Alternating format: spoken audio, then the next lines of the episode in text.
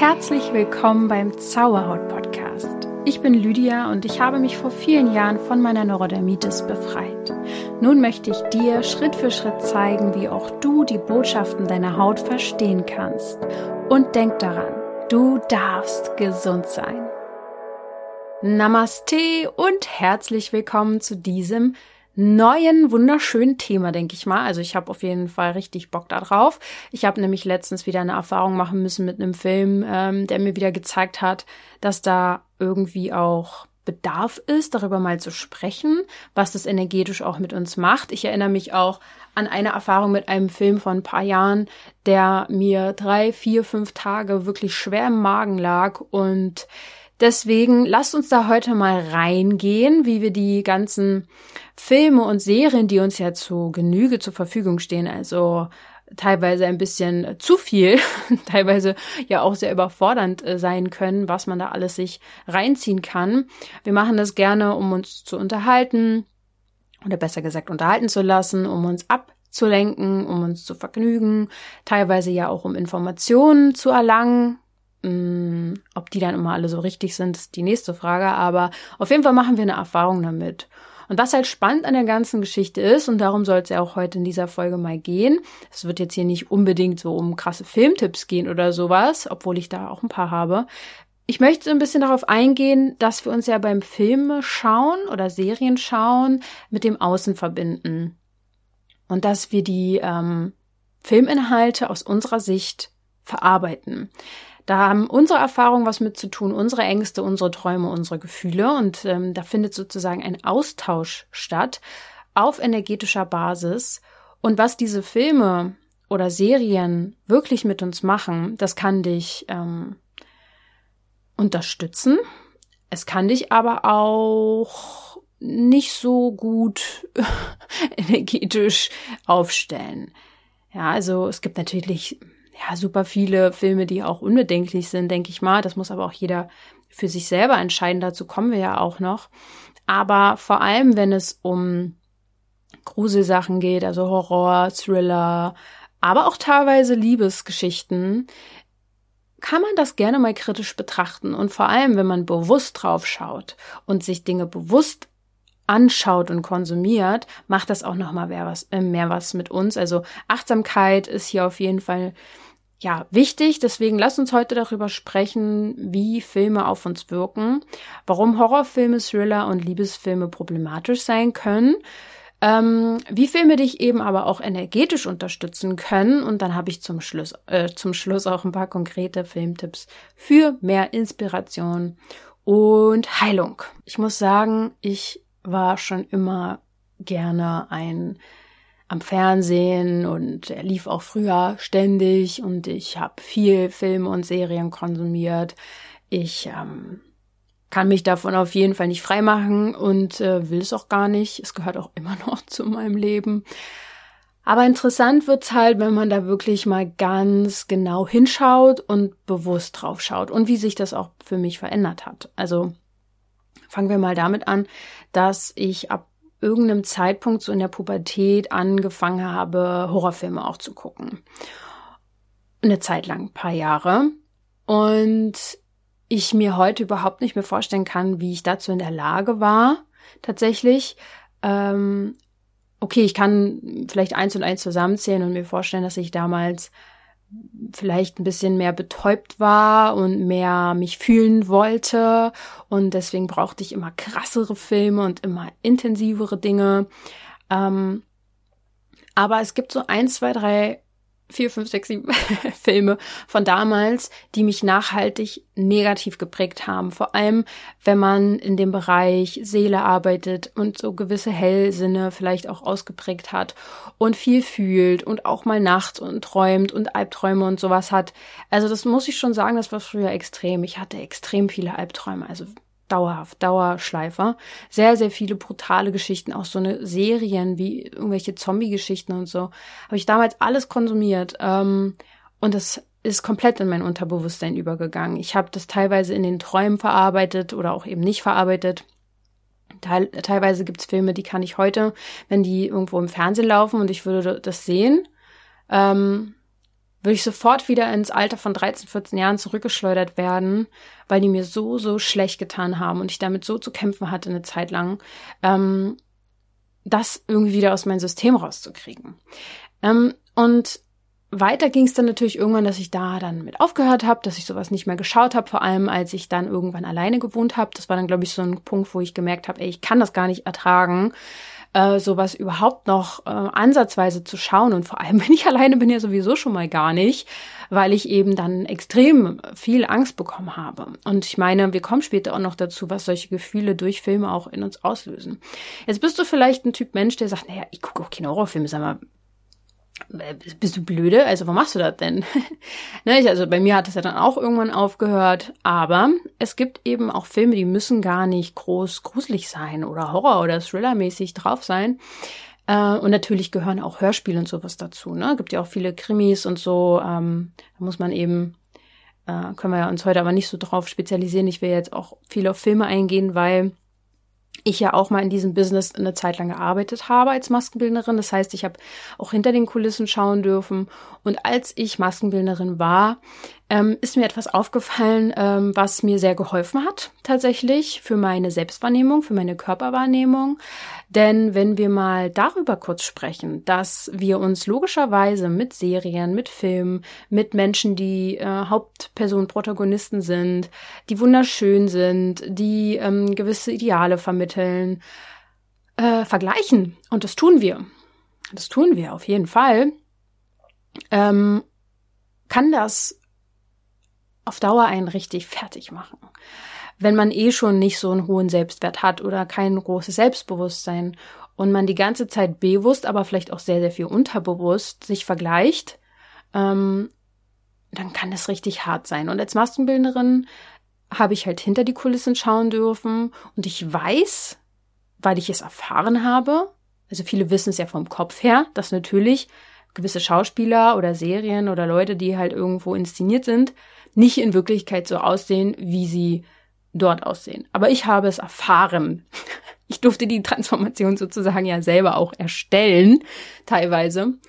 Und ähm, nicht nur Make-up oder Haare können schon enorm viel machen. Es ist das gesamte Bild, Licht, Technik, ähm, was eine Figur ins rechte Licht rückt. Und wenn man das selbst erfahren hat, wie ein Mensch von völlig normal zu einer Filmfigur gemacht wurde, dann schaust du Filme anders. Dann erkennst du die Illusion, die geschaffen worden ist und die teilweise ja auch wunderschön ist im Sinne von, hey, Fantasy und Harry Potter und dass du richtig in so eine Welt abtauchst und in solchen Geschichten, wo es jetzt vielleicht auch nicht darum geht, dass jemand wunderschön ist, sondern einfach um so eine Geschichte halt, ne?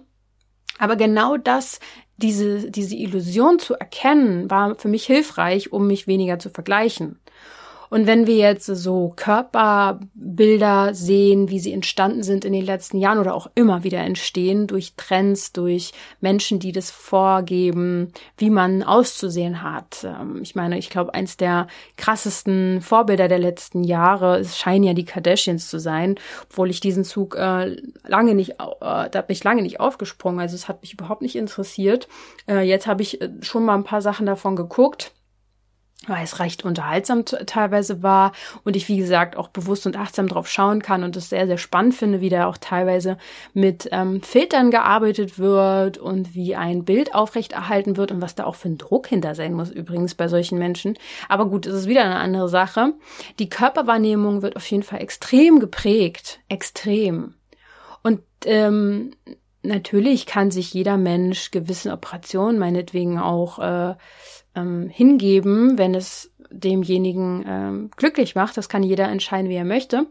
Aber problematisch wird es, glaube ich, wenn es in eine sehr ähm, unnatürliche Richtung geht äh, und das aber zu einem normalen Ideal wird für viele, vor allem Menschen und Jugendlichen und Teenies, die das noch nicht so differenziert betrachten können und differenzi äh, differenzieren können zwischen, hey, ähm, es ist ganz normal, dass man fahle Haut vielleicht auch mal hat oder auch Pickel oder eben Hautbeschwerden oder auch mal angeschwollene Augen äh, oder eben auch graue Haare oder Falten oder Tränensäcke oder was weiß ich, dass das teilweise einfach was ganz Natürliches ist und ähm, sich dann mit so etwas zu vergleichen, wo nicht nur Make-up und Haare, Haare gemacht sind, sondern auch das Licht perfekt ist. Was, was Licht ausmacht, ist unfassbar. Äh, was Kamera ausmacht, was Filter ausmachen, ähm, alles sowas und Filter werden teilweise jetzt auch schon genutzt äh, für Filme. Ähm, ich meine nicht nur die, ähm, die den Look verändern, sondern tatsächlich auch das Gesicht verändern. Und wenn einem das nicht bewusst ist und man sich damit vergleicht, vergleicht man sich ja immer mit etwas, was fast nicht zu erreichen ist und was auch nicht zu erreichen sein muss. Aber das wird halt ziemlich problematisch. Das ist die eine Seite, die natürlich heftig sein kann und wor worüber ich auch ziemlich dankbar bin, dass ähm, ich eben die andere Seite kennengelernt habe und wirklich gemerkt, gespürt, erlebt und selbst ja auch mit drinne war, ähm, wie eine Wandlung passiert. Und das hat mich ja auch sehr fasziniert.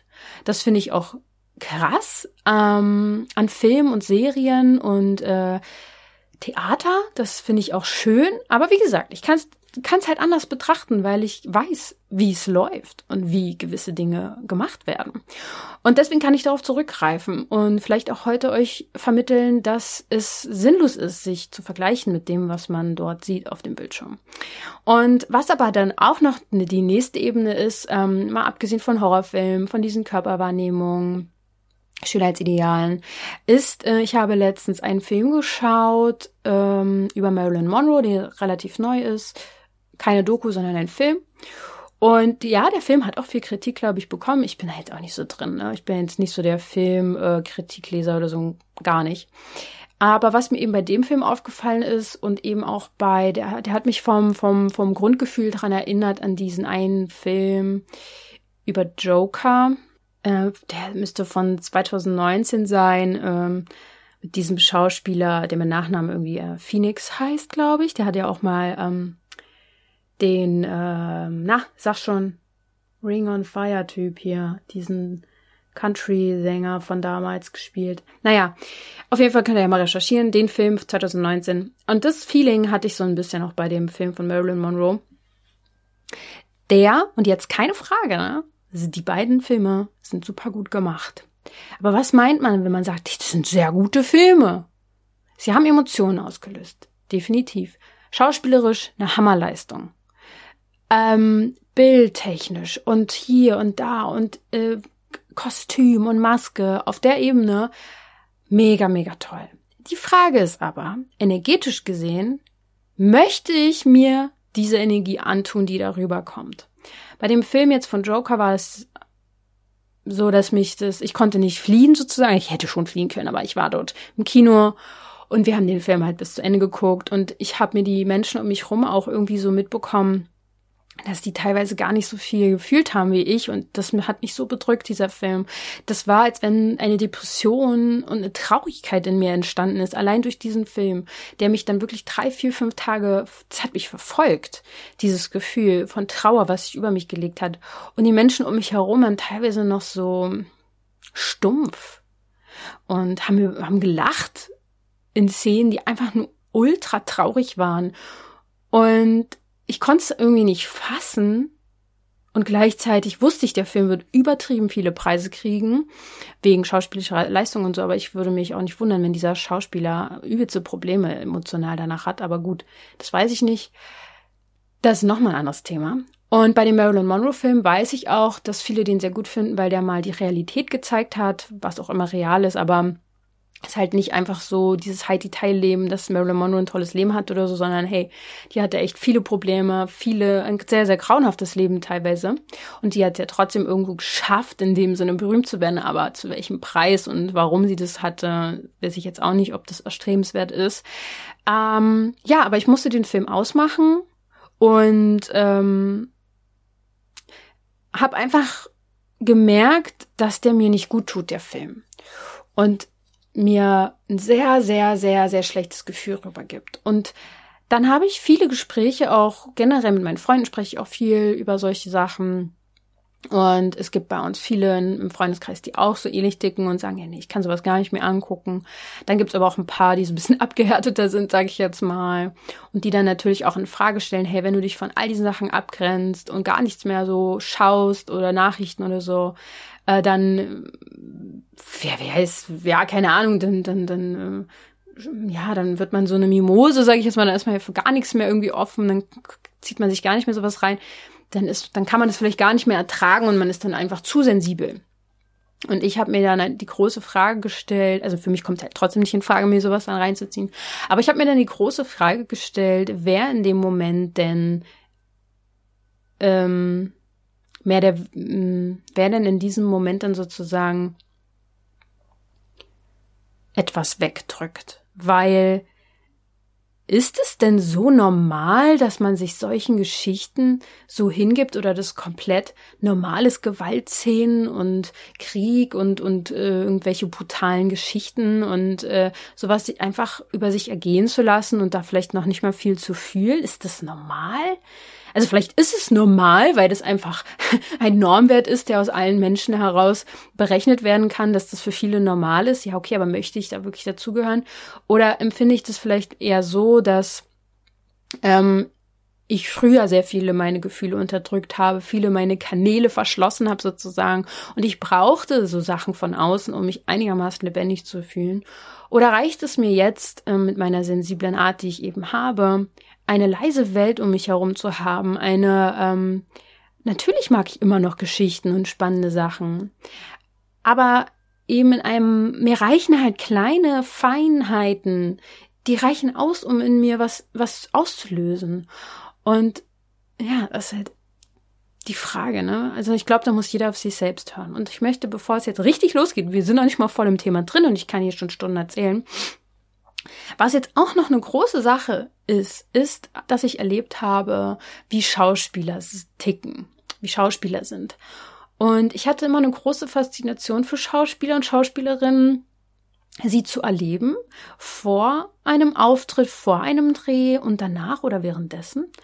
Und habe auch mich schon mit vielen Schauspielern darüber unterhalten, ähm, wie intensiv für die Seele das auch schon alleine ist, sich in eine Rolle hineinzuversetzen. Es gibt ja verschiedene Techniken. Vielleicht kann, wenn euch das Thema super interessiert, müsst ihr mir mal schreiben. Dann kann ich da sicher auch noch mal eine Schauspielerin äh, zu ranholen. Mir fällt auch direkt eine ein. Da habe ich mal mit ihr drüber gesprochen, wie krass intensiv das eigentlich sein muss, sich entweder in eine Rolle hineinzuversetzen äh, und sie zu spielen. Das ist ja das eine. Aber teilweise sind ja auch ähm, Schauspieler drinnen in der Rolle und kommen da vielleicht teilweise nicht mal mehr raus. Und da gibt's einen sehr, sehr spannenden Film, Schrägstrich Doku. Ähm, weiß ich nicht, ob ich den jetzt empfehlen kann. Äh, ich würde ihn tatsächlich schon, denke ich, nochmal gucken. Es gibt eine Doku über Jim Carrey, Jim und Andy heißt er. Und der ist auch richtig krass, weil der zeigt, wie es auch passieren kann, dass sich ein Schauspieler verliert in einer Rolle und nicht mehr rauskommt. Und ich glaube, Jim Carrey ist eh ein sehr spannender Charakter. Ähm, wenn man sich ein bisschen mehr mit dem befasst, ist er, glaube ich, auch sehr spirituell mittlerweile und äh, hat, glaube ich, einiges kapiert und durchs Schauspielern auch gelernt, dass er alles sein kann, was er möchte, weil er sich ja da reinversetzen kann. Aber der Film zeigt es extrem gut. Also ich würde euch den schon mal empfehlen. Ich meine, wenn ihr euch kein gutes Gefühl macht, dann könnt ihr den ausmachen. Ich glaube aber tatsächlich, dass der einfach sehr aufschlussreich ist weil der zeigt, ähm, dass selbst Schauspieler eben einfach ein Thema damit haben. Und ich habe das oft erlebt vor einem Theaterstück oder so, dass ich, wenn ich jemanden geschminkt habe, ge zurecht gemacht habe, dass diejenigen auf einmal in die Rolle gewechselt sind und ich dann auf einmal vielleicht vorher eine Sympathie hatte und dann auf einmal keine Sympathie mehr für diesen Menschen hatte, weil er schon so in seiner Rolle drinne war. Und es ist irgendwie super spannend gewesen und eine sehr, sehr äh, interessante Zeit. Wie gesagt, ich interessiere mich auch extrem einfach für so Menschen und Persönlichkeiten. Deswegen habe ich das immer sehr geliebt zu beobachten und fand es richtig witzig teilweise, aber auch traurig. Traurig, vor allem wenn Menschen als Schauspieler ähm, nicht wirklich klargekommen sind, was ich auch erlebt habe. Und nach einem Auftritt, äh, zum Beispiel jetzt in den Alkohol, äh, sich, äh, sage ich jetzt mal, ertränkt haben, um vielleicht auch wieder runterzukommen von gewissen Gefühlen, Adrenalin, wieder rauszukommen. Und ich wette mit euch, und darüber kann, kann man echt auch mal genauer äh, reden, Menschen, die immer gewisse Rollen haben wie Bösewichte oder so traurige Figuren oder böse Figuren, haben sicher mehr zu kämpfen als Menschen, die lustige Rollen spielen. Würde ich behaupten. Ob es so ist, weiß ich nicht, ist jetzt eine These. Auf jeden Fall, ihr seht schon, dieses Thema beschäftigt mich schon, schon lange. Ich finde es auch ein sehr interessantes Thema. Und du kannst dich ja einfach mal an der Stelle jetzt fragen, was du so für ein Filmtyp bist. Also was für Filme schaust du? Äh, wie hat sich das vielleicht auch verändert in den letzten Jahren? Und wie reagierst du dann auch auf Filme? Filme und äh, unsere Gesellschaft mal zu betrachten, ist super spannend. Ich habe jetzt schon gut, glaube ich, rüberbringen können, dass Filme sehr, sehr prägend sind. Und das ist tatsächlich nicht nur ähm, eine subjektive Wahrnehmung, sondern intensiv wissenschaftlich erforscht. Es gibt sehr, sehr große Kritik auch an gewissen Filmen und Fernsehen. Und man konnte zum Beispiel aufzeigen, dass ähm, Filme zum Beispiel auch ermutigen dazu, aus der persönlichen Verantwortung zu flüchten. Dass Filme äh, falsche Bilder der Realität verursachen und es eine verdrehte Wahrnehmung gibt oder eine verdrehte Wahrnehmung der Wahrheit durch eben gezieltes Auslassen von Informationen. Es gibt ja zum Beispiel auch ein Symptom, wie heißt das, ein Syndrom, dass Menschen, vor allem glaube ich Asi aus asiatischen Ländern, äh, wenn sie nach Paris kommen, erstmal die Paris-Krankheit haben. Ich weiß jetzt nicht, ob Paris-Krankheit heißt. Nee, ich glaube, das heißt Paris-Syndrom heißt es dann. Genau, ähm, weil sie aus den Filmen Paris immer so wunderschön empfunden haben und so toll und romantisch dargestellt, wenn sie da wirklich dann sind, dass sie so schockiert sind, wie die Realität ist, dass sie nicht dem entspricht, was sie gesehen haben und dann ähm, wahrscheinlich aus so einem Zock, äh, Zock, aus so einem Schockzustand nicht mehr zurückkommen oder total deprimiert sind.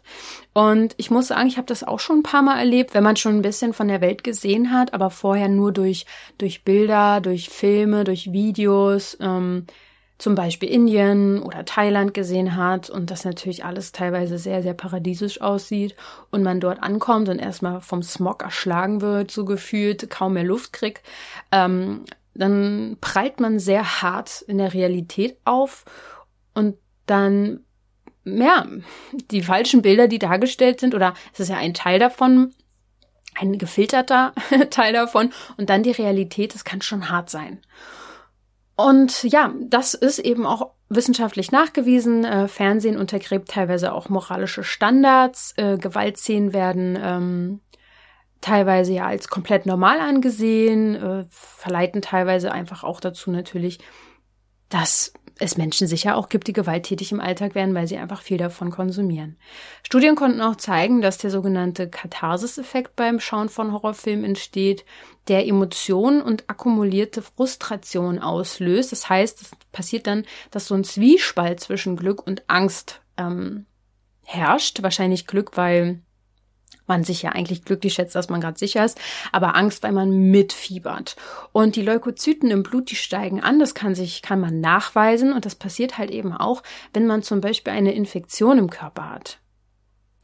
Der Kampf- und Fluchtmodus wird aktiviert im Körper und eine sehr, sehr hohe Menge an Adrenalin wird ausgeschüttet. Dadurch erhöht sich natürlich der Puls und der Druck und das kann sogar dazu führen, dass man ähm, Adrenalin abhängig wird also sozusagen abhängig nach diesen Gefühlen, die solche Filme auslösen, weswegen Menschen dann immer mehr davon brauchen, wie es bei jeder Droge ist, immer größere Reize, immer krassere Horrorfilme. Es gibt ja gewisse Filme, da bin ich ein, zwei Mal dran geraten früher. Es ist unfassbar, dass es sowas überhaupt gibt. Dass sowas gedreht wird, ist äh, unmenschlich und ich habe die nicht gesehen, sondern ähm, irgendwann, wenn man in so einem Hole drin ist, in so einem Horrorfilm Hole und irgendwann ähm, wirklich immer krassere Sachen brauche. Und ich als Sensibelchen äh, hab, ich war teilweise so schockiert, wenn ich Trailer gesehen habe von Filmen, wo ich mir frage, ich meine, bei solchen Drehs war ich nie dabei. Ich war immer bei Maskensachen dabei, sehr, sehr harmlose Geschichten, sage ich jetzt mal. Ne? Obwohl es gibt auch Theaterstücke, die waren auch ziemlich heftig, aber eben anders, ne? Also nie bei Horrorfilmen oder so. Aber was geht in Menschen vor, die sowas drehen, die sowas spielen müssen, die sowas schreiben Und ich meine nicht solche Horrorfilme, die ihr im Kino sehen könnt. Es gibt Filme. Leute, das könnt ihr euch nicht vorstellen.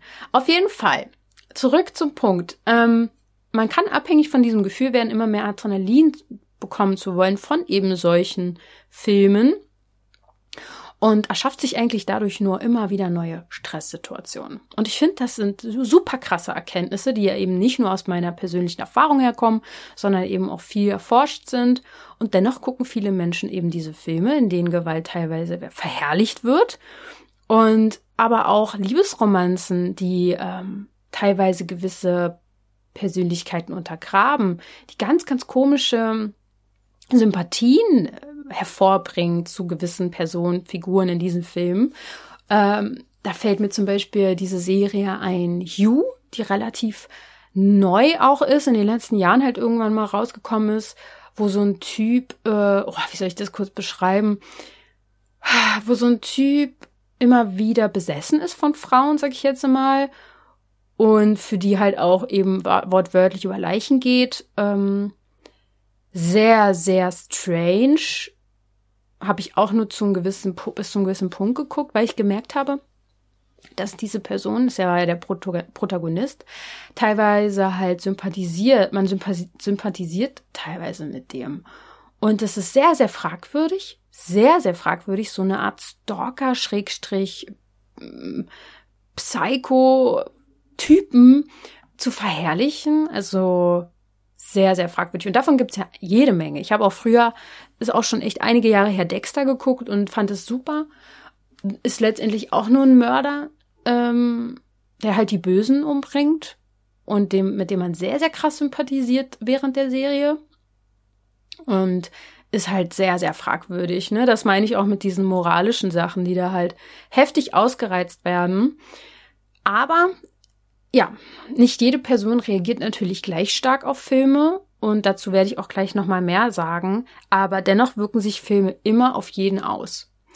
Und jetzt können wir mal einen kleinen Exkurs nehmen in die große Welt der Energie, denn alles besteht ja aus Energie. Und es gibt diese physikalischen Gesetze logischerweise, dass sich eigentlich alles gegenseitig äh, miteinander äh, beeinflusst.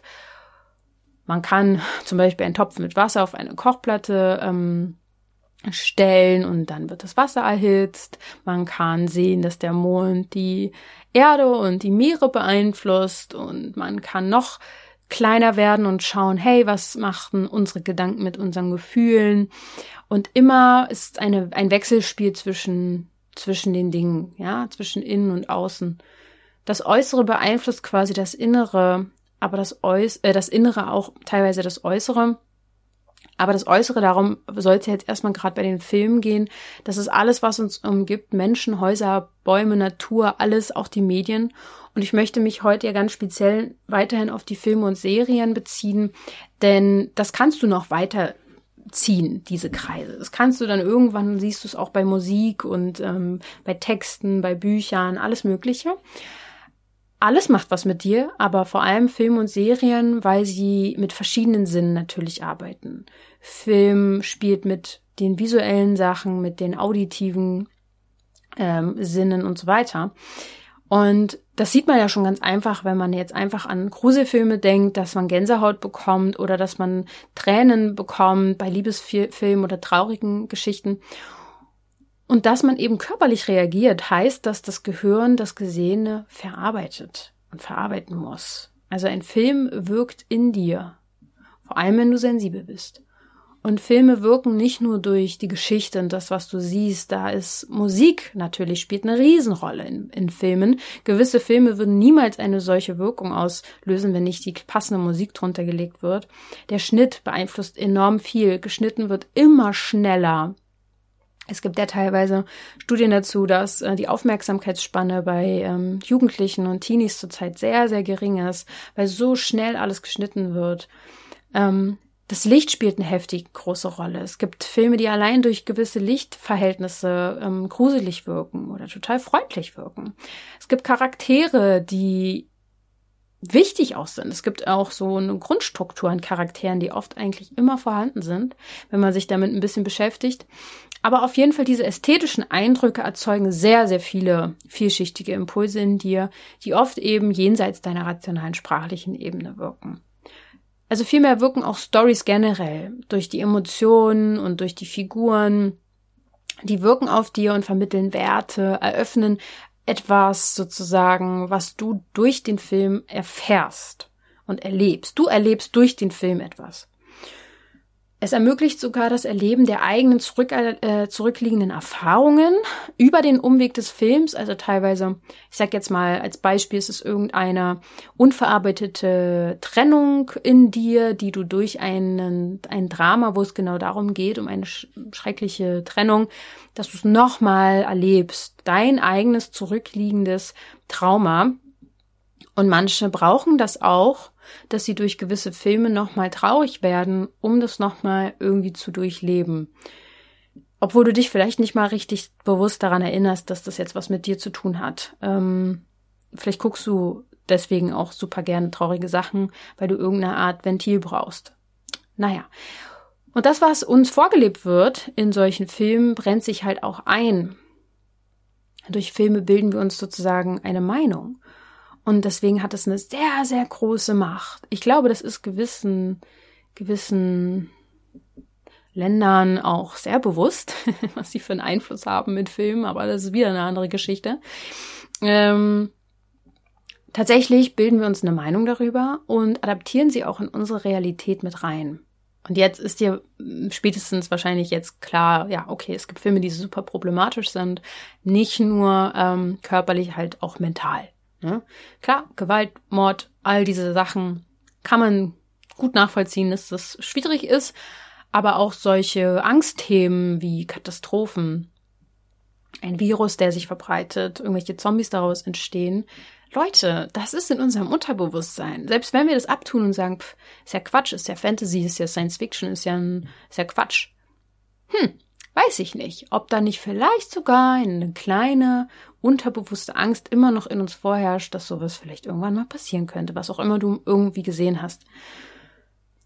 Ähm, und ein Mensch reagiert auf einen Horrorfilm folgendermaßen, das hängt so auch so ein bisschen vom Entwicklungsstand des Gehirns natürlich ab und von den eigenen Lebenserfahrungen.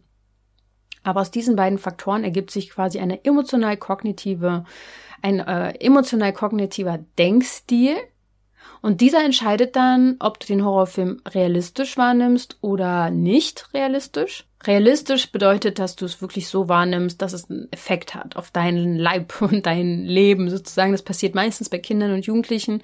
Ich meine, so gewisse Kinderfilme können auch super gruselig sein, äh, Märchenfil Märchen vor allem.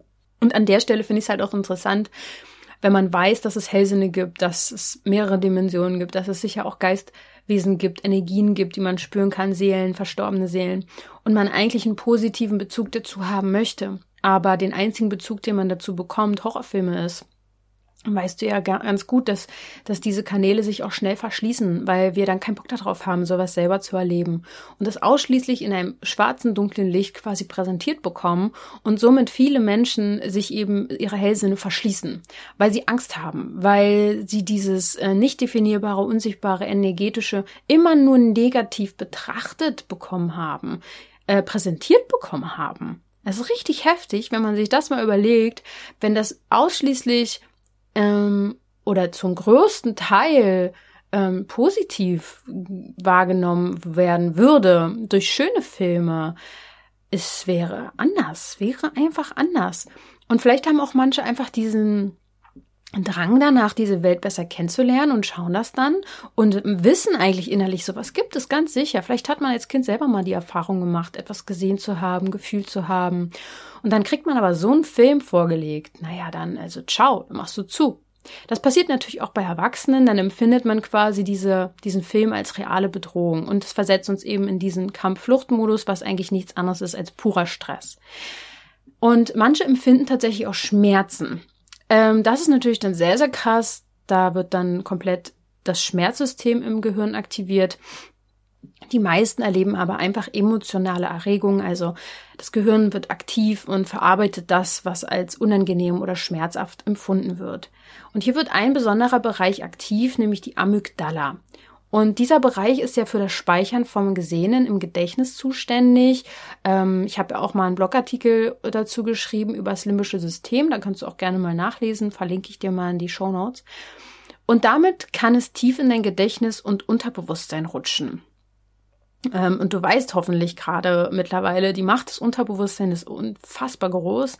Auch dazu gibt es einen Blogartikel, den ich dir hier mal in die Shownotes packen werde. Und deswegen ist es auch klar, dass gerade bei Kindern Horrorfilme oder gruselige äh, Szenen, ich meine, ich habe auch äh, den Herr der Ringe relativ früh mit 12, 13 Jahren, also relativ früh, für, für, mich halt relativ früh geschaut. Ähm, und damals die Rolle von Gollum hat mich auch lange ähm, beschäftigt. Das war ja eine gebrochene Seele eigentlich. Und es kann tiefe Narben, emotionale Narben in uns ähm, verursachen und einfach gewisse Ängste, wenn wir Veranlagungen haben, begünstigen.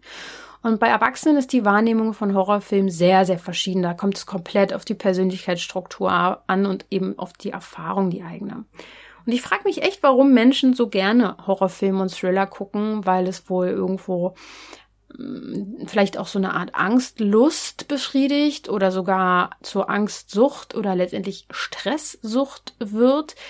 Ähm, denn in Gefahrensituationen wird auch äh, zusätzlich viel Dopamin ausgeschüttet und Dopamin hat ja eher so etwas Euphorisierendes. Und das kann man, ähm, es gab früher viele so eine Filme, da fällt mir gerade Scream ein, ähm, wo auch viel gelacht worden ist ähm, bei beim Verfolgungsszenen und so, weil man wusste, man ist ja nicht in Gefahr und hat eher so diese Aufregung gespürt und das war eher so eine Mischung aus Grusel und witzig, keine Ahnung. Also kann ich jetzt nachvollziehen, wenn ich weiß, dass da auch Dopamin ausgeschüttet wurde. Und viele Menschen fühlen sich dann, denke ich, einfach lebendig in solchen Momenten und spüren dann ihre Emotionen deutlicher, was sie vielleicht im Alltag nicht so sehr spüren. Es gibt ja viele Menschen, die fühlen nicht so viel.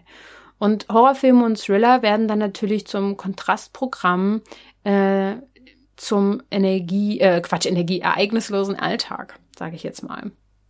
Und manche sagen ja sogar auch, dass Horrorfilme zur Triebbefriedigung mancher Menschen dienen kann, was auch immer damit genau gemeint ist, äh, was da verarbeitet wird, ähm, gut. Es werden auf jeden Fall Filme viel produziert und gezeigt, die ziemlich viele Grenzen überschreiten, finde ich. Und zum Ende des Films kommt dann aber äh, vielleicht noch der Mord, der dann das Happy End irgendwie unterstreicht. Und wir befinden uns wieder in so einen, ähm, in unseren gewohnten Grenzen ja, weiß ich jetzt auch nicht. Ist schwierig, ist wirklich ein schwieriges, schwieriges Thema, wird es wahrscheinlich, diese Folge wird jetzt ja auch nicht der Auslöser sein, dass das aufhört, aber dass du dir bewusster über gewisse Sachen wirst. Und ich kann mir vorstellen, dass ihr hier eh viele zuhören, die eh sowas nicht schauen. Aber dass du da auch mal guckst, ähm, Horrorfilme ist ja das eine, aber es gibt ja auch noch andere Filme. Ähm, wenn wir sowas aber als sehr realistisch wahrnehmen, diese Gefahrensituationen in Filmen, äh, Filmcharaktere, die verhaltensgestört sind, ähm, die nicht selten verharmlost dargestellt werden oder sogar romantisiert. Ähm, Beispiel Twilight. In der Hauptrolle Edward Cullen, ein Vampir. By the way, ich habe diesen ähm, Film früher auch gerne geguckt. Ich gucke den auch teilweise immer noch gerne. Ähm, habe das Buch auch geliebt.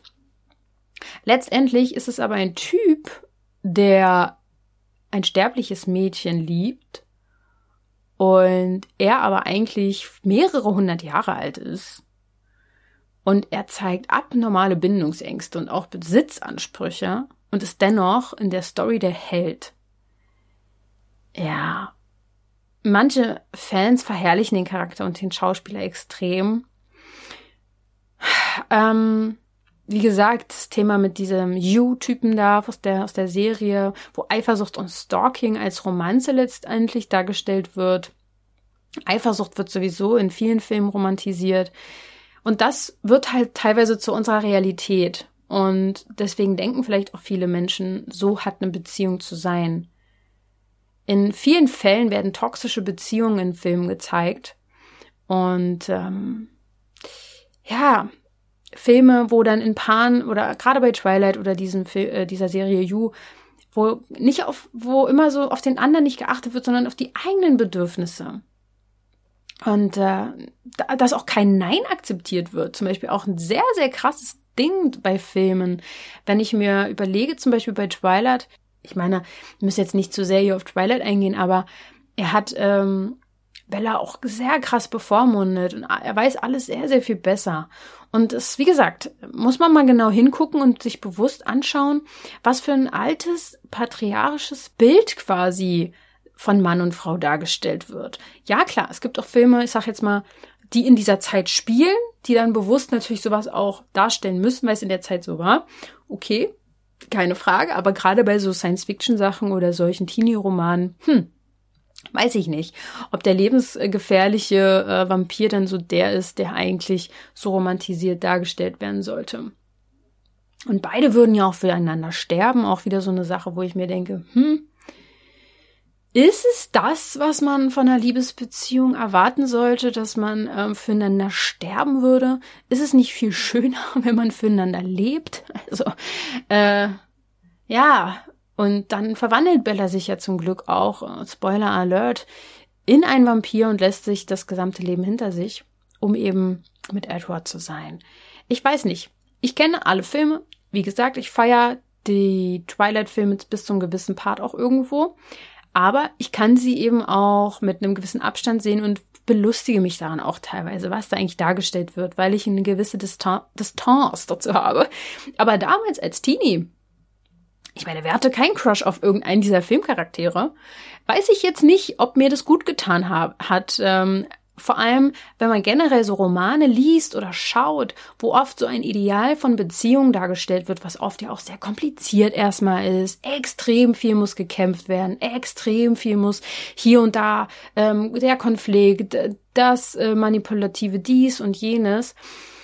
Und letztendlich, äh, ja, frage ich mich dann, wenn man eine eigene Beziehung hat und die vielleicht dann auch so kompliziert ist, denkt man dann, so muss es sein oder was? Also ähm, und vor allem dieses, ich muss für den anderen sterben wollen und ich muss mein eigenes Leben vielleicht auch aufgeben und es geht nur noch um den einen. Und das ist ja bei der ersten großen Liebe oft so, dass man komplett abhängig ist von jemandem. Und das ist eigentlich das Krasse bei dieser Twilight-Geschichte, dass die voneinander so heftig abhängig sind. Und dass man, wenn man es dann vielleicht mit seinen eigenen Partnerschaften vergleicht, die dann irgendwann ja erwachsen werden, hoffentlich, wo es dann nicht so ist, dass man denkt, hm, ist es vielleicht nicht das Richtige, weil ich nicht so extrem abhängig von demjenigen bin.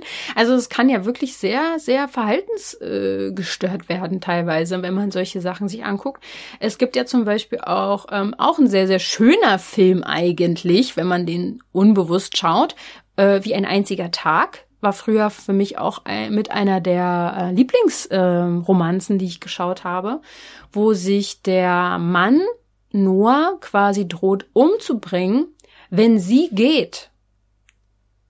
Ich meine, wenn das mir eine Freundin erzählen würde, dass ihr Typ das macht, dann würde ich das nicht romantisieren. Aber ich sage, sag mal, was ist das denn für eine emotionale Erpressung? Und da ist es halt romantisch. Oder eben, ähm, auch wenn ich vorhin schon kurz über Joker gesprochen habe, oder von Batman, dieser ganzen Geschichte da allgemein, ähm, gibt ja diese Love Story zwischen Joker und äh, Queenie, die auch komplett verharmlost und krass und so ähm, so popkulturistisch dargestellt wird. Die beiden sind aber ziemlich irre und weiß ich nicht, das ist jetzt keine krass schöne Beziehung so. Oder Harry Potter. Snake, der sehr manipulativ ist und ähm, wie Mobbing dann dargestellt wird, auch teilweise, der ja auch Kinder da eigentlich fertig macht. Er ist letztendlich vielleicht auch hier und da ein kleiner Held, ja, aber ähm, es gibt so, so viele Darstellungen. How I Met Your Mother, wo Lily sehr, sehr selbstsüchtig ist, voreingenommen und manipulativ mit ihrem ganzen Charakter. Aber es wird halt witzig dargestellt. Und ja, ich verstehe auch, wenn man jetzt teilweise vielleicht auch so denkt, naja gut, aber dann, das macht ja auch so ein bisschen die Sachen aus, dass es dann spannend ist und so. Und ich will an der Stelle nochmal sagen, ich gucke solche Sachen ja auch. Ich gucke mir Harry Potter an. Ich habe How I Met Your Mother gefeiert. Habe ich erst letztens wieder geguckt. Wichtig ist aber zu verstehen, und deswegen hilft mir halt eben mein Hintergrund mit diesen ganzen Filmgeschichten und so, dass man versteht, dass diese Charaktere etwas darstellen, vielleicht auch Teile in uns, Anteile in uns, die uns klarer werden. Und wenn wir gewisse Sachen feiern und dann kann das was auch für uns bedeuten. Aber wenn wir bewusst und achtsam solche Sachen schauen, dann kann das sehr heilsam sein, weil das so eine gewisse Grenze wahrt. Reflektiere das, was du schaust und ähm, verstehe, dass leider auch schnell Filme und Serien zu unserer eigenen Realität werden können, wenn du das nicht weißt, dass, dass das eben ja so einen Einfluss hat. Jetzt haben wir viel über diese schlechten Eigenschaften geredet. Lass uns zu den guten Sachen kommen zum Schluss. Filme können uns nämlich auch helfen. Es gibt eine Therapeutin, die nennt sich äh, oder die heißt Susanne Fellinger, die plädiert sogar dafür, dass Filme in der Psychotherapie einzusetzen sind. Mit viel Umsicht und Verantwortung können Menschen damit begleitet werden. Denn Filme haben eben diesen identitätsstiftende Funktion können also sehr wertvoll auch sein für Persönlichkeitsentwicklung, können dabei helfen, Ängste zu überwinden, Verständnis äh, zu vermitteln ja, wahrscheinlich auch, wenn sich jemand jetzt ähm, spiegelt in einer vielleicht Rolle des, also ich glaube zum Beispiel, es gibt ja viele Reality-Sachen zurzeit, ähm, wo Menschen gefilmt werden, äh, wie sie ihre Beziehung führen, bla bla bla. Und dann sehen sie ihre Aufnahmen und kriegen gespiegelt, wie sie eigentlich sind. Das kann natürlich auch krass erleuchtend sein, wenn jemand bereit dafür ist, sich wirklich so zu sehen. Und ähm, ich denke, dass man sowas wirklich gut einsetzen kann, wenn es einen Film gibt, der dann halt perfekt passt. Muss man dann aber auch wirklich therapeutisch sehen. Es gibt sogar Studien der University of Colorado, ähm, die Horrorfilme einen therapeutischen Wirkungen bei Angstpatienten also dieses Einsetzen dafür.